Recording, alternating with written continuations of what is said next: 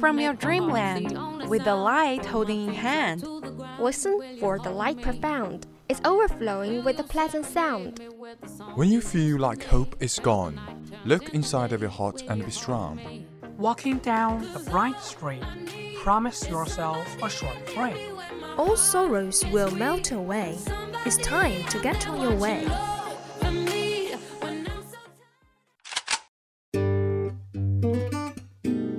Good morning, dear audience. This is VOC, Voice of Campus from Qingdao University of Science and Technology.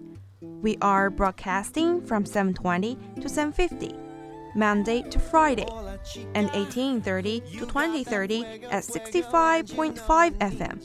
Hope you enjoy our company. Welcome listening.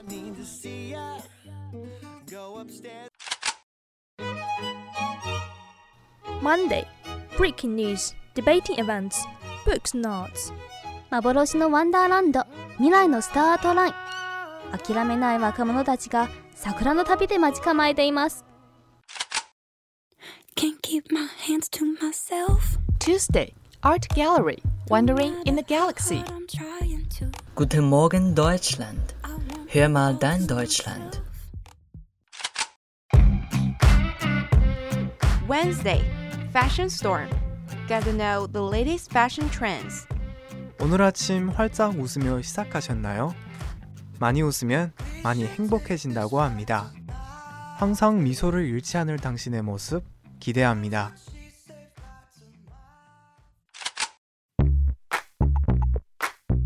Thursday, Financial Time. Get the latest economic information around the world. Дорогие слушатели, доброе утро. Давайте слушать передачу «Дорога в Россию». Сначала желаю вам хорошего настроения, доброго начала. Friday, VChat. Open your heart, making you laugh. Looking for spark. This is the start.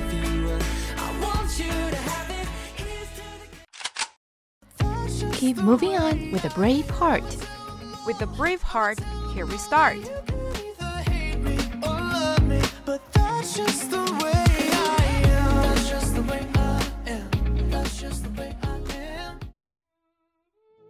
Guten Morgen, liebe Zuhörer und Zuhörerinnen. Heute bringe ich Ihnen einen Roman von Stefan Zweig, Brief einer Unbekannten. Ich hoffe, dass es Ihnen gefällt.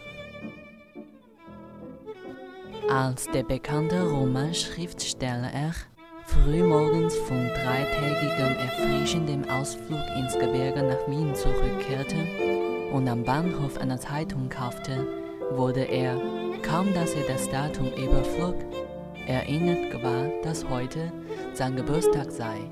Der 44. besammelt sich rasch und diese Feststellung tat ihm nicht wohl und nicht weh. Flüchtig überblätterte er die knisternden Seiten der Zeitung und fuhr mit einem Automobil in seine Wohnung. Der Diener meldete aus der Zeit seiner Abwesenheit zwei Besuche sowie einige Telefonanrufe und überbrachte auf einem Tablett die angesammelte Post. Lässig sah er den Anlauf an, riss ein paar Umschläge auf, die ihn durch ihre Absender interessierten. Einen Brief, der fremde Schriftzüge trug und zu umfangreich schien, schob er zunächst beiseite.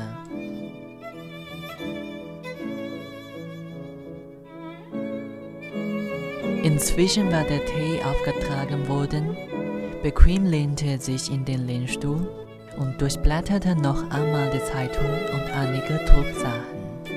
Dann zündete er sich eine Zigarre an und griff nun nach dem zurückgelegten Briefe.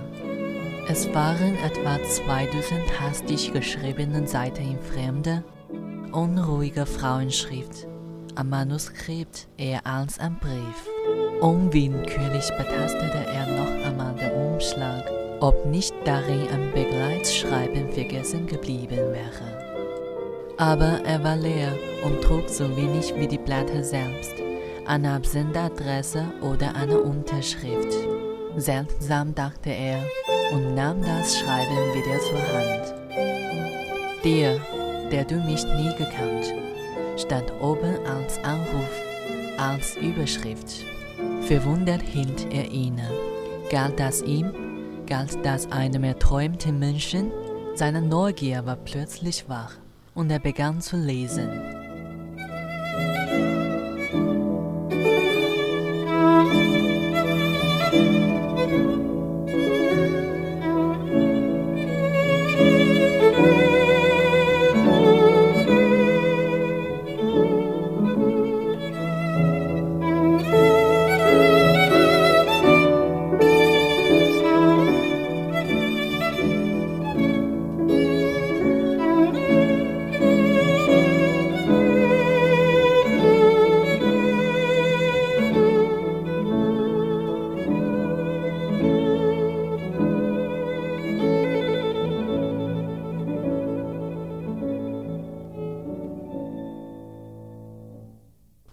Mein Kind ist gestern gestorben.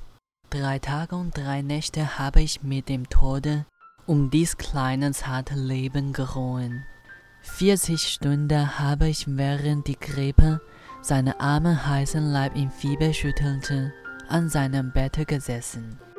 Ich habe Kühles um seine glühende Stirn getan, ich habe seine unruhige kleine Hände gehalten, Tag und Nacht. Am dritten Abend bin ich zusammengebrochen. Meine Augen konnten nicht mehr. Sie fielen zu, ohne dass ich es wusste. Drei Stunden oder vier war ich auf dem harten Sessel angeschlafen und unterdessen hat der Tod ihn genommen. Nun liegt er dort, der süße arme Knabe in seinem schmalen Kinderbett, ganz so wie er starb. Nur die Augen hat man ihm geschlossen seine klugen dunklen Augen. Die Hände über dem weißen Hemd hat man ihm gefaltet, und vier Kerzen brennen hoch an den vier Enden des Bettes. Ich wage nicht hinzusehen, ich wage nicht mich zu rühren, denn wenn sie flackern, die Kerzen huschen Schatten über sein Gesicht und den verschlossenen Mund, und es ist dann so, als regten sich seine Züge. Und ich könnte meinen, er sei nicht tot, er würde wieder erwachen und mit seiner hellen Stimme etwas kindlich Zärtliches zu mir sagen. Aber ich weiß es, er ist tot. Ich will nicht mehr hinsehen, um nicht noch einmal zu hoffen, nicht noch einmal enttäuscht zu sein.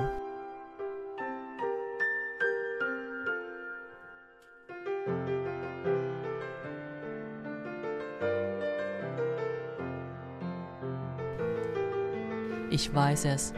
Ich weiß es, mein Kind ist gestern gestorben. Jetzt habe ich nur noch dich auf der Welt. Nur dich, der du von mir nichts weißt.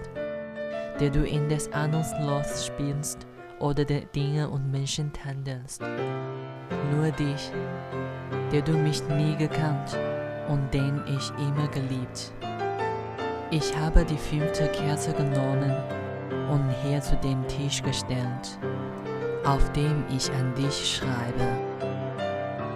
Denn ich kann nicht allein sein mit meinem toten Kinder, ohne mir die Seele auszuschreien. Und zu wem sollte ich sprechen in dieser entsetzlichen Stunde, wenn nicht zu dir, der du mir alles warst und alles bist. Vielleicht kann ich nicht ganz deutlich zu dir sprechen, Vielleicht verstehst du mich nicht. Mein Kopf ist ja ganz dumpf. Es zuckt und hämmert mir an den Schläfen. Meine Glieder tun so weh. Ich glaube, ich habe Fieber. Vielleicht auch schon die Grippe, die jetzt von Tür zu Tür schleicht. Und das wäre gut, denn dann gehe ich mit meinem Kinder. Und ich brauchte nichts tun wider mich. Manchmal wird mir ganz dunkel vor den Augen. Vielleicht kann ich diesen Brief nicht einmal zu Ende schreiben. Aber ich will alle Kraft zusammentun, um einmal, nur dieses eine Mal zu dir zu sprechen. Du, mein Geliebter, der du mich nie erkannt. Vielen Dank für Ihr Interesse. Also dann bis zum nächsten Dienstag.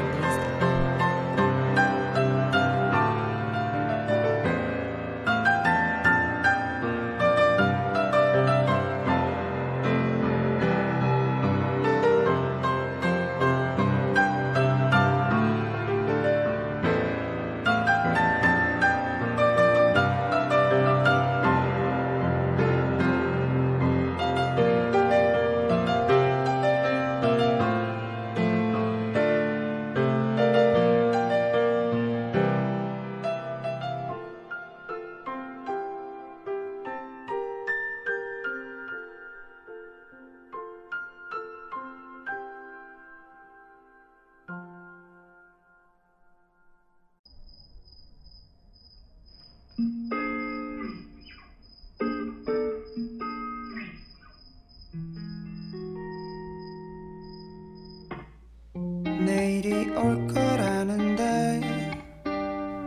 you hear Yanny Laurel, Laurel, or Laurel? Laurel, Laurel. A recent Twitter poll found that 47% of people hear Yanny, while 53% hear Laurel. Clearly, this has created an internet argument that is dividing the nation. So, what is the science behind the madness? One of the first aspects is priming. If you were to play this clip without providing the option of Yanny or Laurel, you may have heard neither of these words.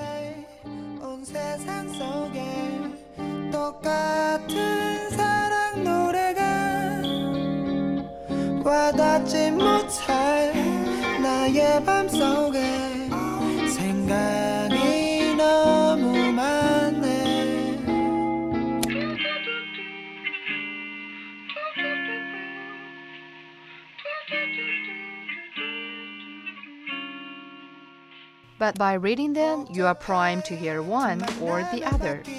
Secondly, when you speak, you are producing sound waves which propagate through the air. This is a visual depiction of sound waves of original Yanny slash Laurel recording created by Brad Story, a professor of speech, language, and hearing.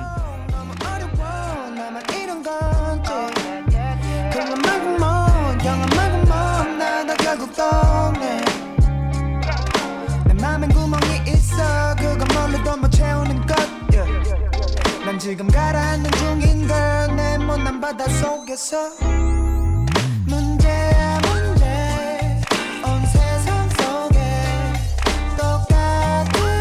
Here is the depiction of him saying Laurel. You can see that the acoustic features are very similar. Here is the depiction of him saying Yanny. The acoustic features are also similar. So the words Yanny and Laurel audibly are more similar than you might think.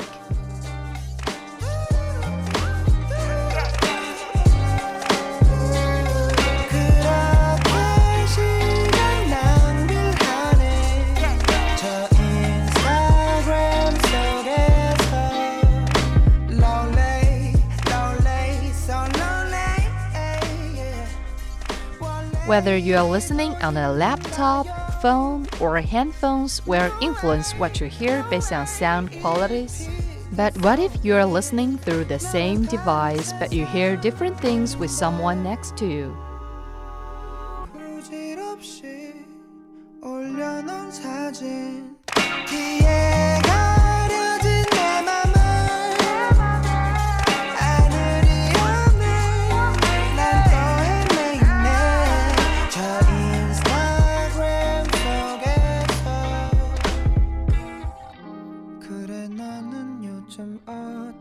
Have to do with the age of your ears. The sounds in Yanny play at a higher frequency than the sounds in Laurel. As we age, our ears are less able to hear higher frequencies. So if you are hearing Yanny, you might have younger ears.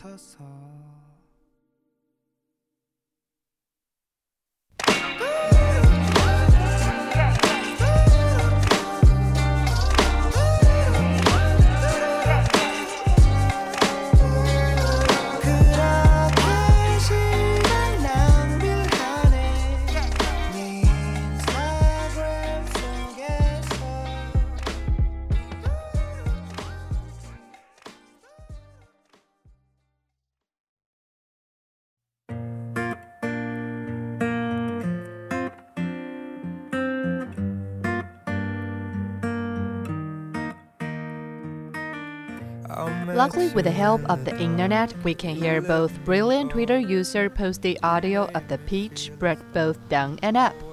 When you listen to it brought down 30%, you will hear Yanny. Laurel, Laurel. But when you listen to it with the pitch brought up 30%, you will likely hear Laurel.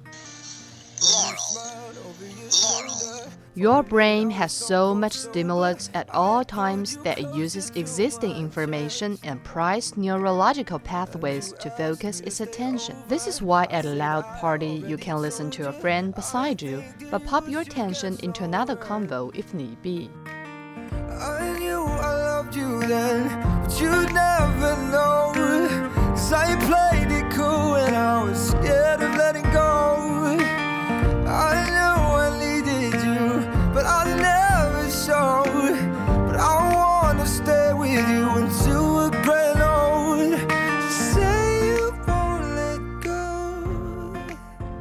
Similarly, your brain is unconsciously choosing which frequencies in the recording to pay attention to. So, what is the final answer? If you heard Laurel, you are correct. The original recording is saying Laurel, but with higher frequencies overlaid, creating ambiguity. I'll thank my lucky stars for that night. When you looked over your shoulder, for a minute I forget that I'm older. I wanna dance with you right now. Oh, and you look as beautiful as ever, and I swear that every day you'll get better. You make me feel this way somehow. I'm so in love with you, and I hope you know. In a calm sea, every man is a pilot. But all sunshine without shade, all pleasure without pain, is not a life at all. Take the lot of the happiest, it is a tango yarn. Men come closest to their true selves in the sober moments of life, under the shadows of sorrows and loss. In the affairs of life or of business, it is not intellect that tells so much as character, not brain so much as heart, not genius so much as self control, patience and discipline regulated by judgment. I have always believed that the man who has begun to live more seriously within begins to live more simply without. In an age of extravagance and waste, I wish I could show to the world how few the real wants of humanity are.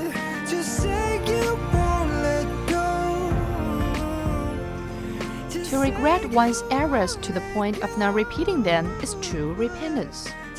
There is nothing noble in being superior to some other man. The true nobility is in being superior to your previous self.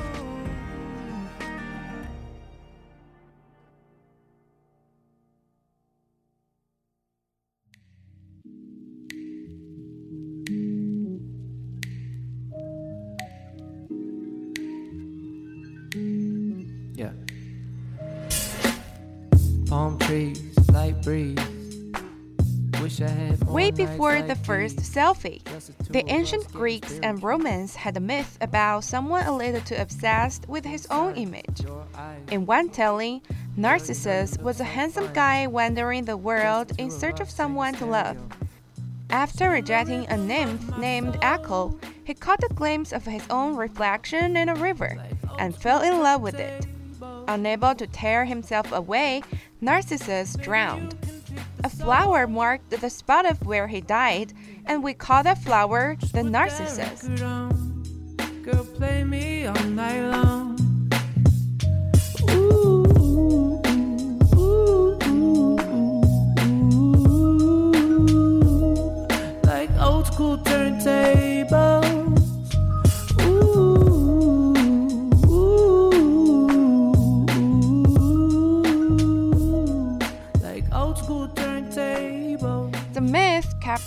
The basic idea of narcissism, evaluated and sometimes detrimental self involvement. But it's not just a personality type that shows up in advice columns. It's actually a set of traits classified and studied by psychologists. The psychological definition of narcissism is an inflated, grandiose self image. To varying degrees, narcissists think they are better looking, smarter, and more important than other people, and that they deserve special treatment. Psychologists recognize two forms of narcissism as a personality trait grandiose and vulnerable narcissism.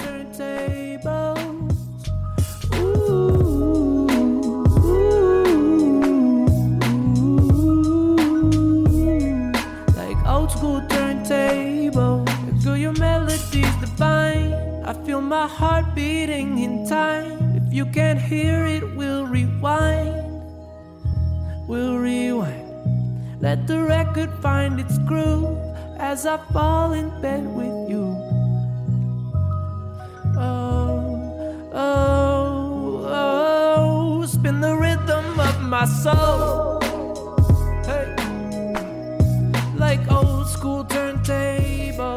Also narcissistic personality disorder, a more extreme form, which we'll return to shortly. Grandiose narcissism is the most familiar kind, characterized by extroversion, dominance, and attention seeking. Grandiose narcissists pursue attention and power, sometimes as politicians, celebrities, or cultural leaders. Of course, not everyone who pursues these positions of power is narcissistic. Many do it for very positive reasons, like reaching their full potential or helping make people's lives better. But narcissistic individuals seeking power for the status and attention that goes with it. Meanwhile, vulnerable narcissists can be quiet and reserved. They have a strong sense of entitlement, but are easily threatened or slighted. In either case, the dark side of narcissism shows up over the long term.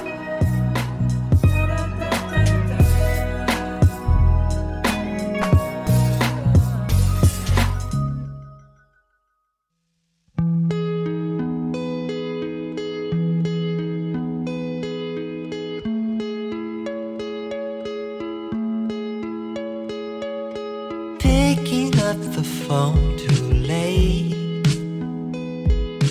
Thought I'd be at home by Narcissists tend to act selfishly, so narcissistic leaders may make risky or unethical decisions, and narcissistic partners may be dishonest or unfaithful.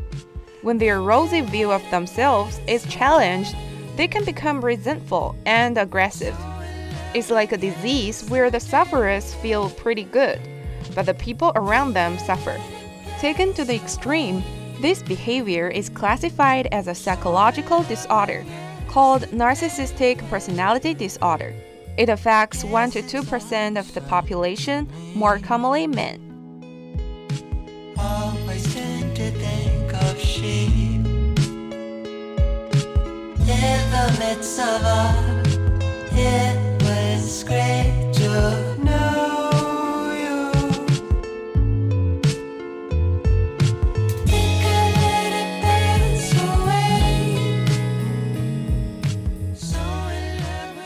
It is also a diagnosis reserved for adults. Young people, especially children, can be very self centered. But this might just be a normal part of development. The fifth edition of the American Psychiatric Association's Diagnostic and Statistical Manual describes several traits associated with narcissistic personality disorder.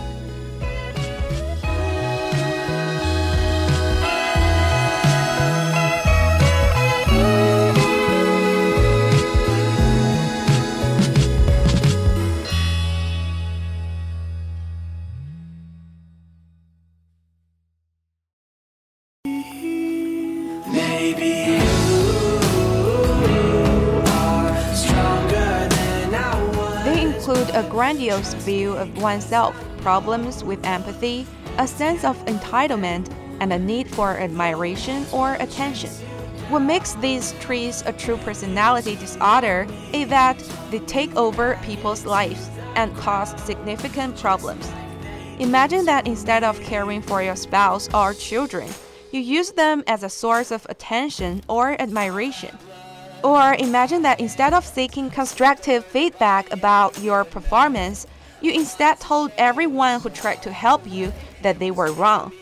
So, what caused narcissism?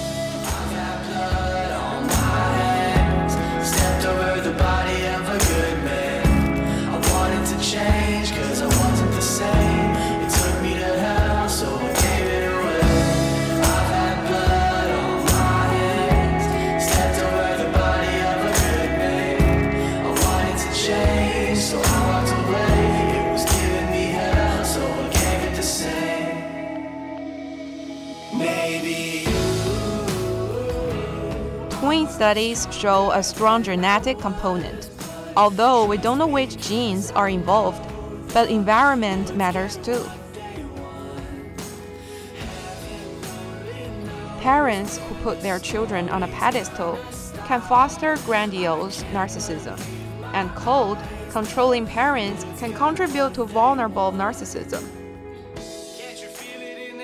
Right now, the love and loss, the hate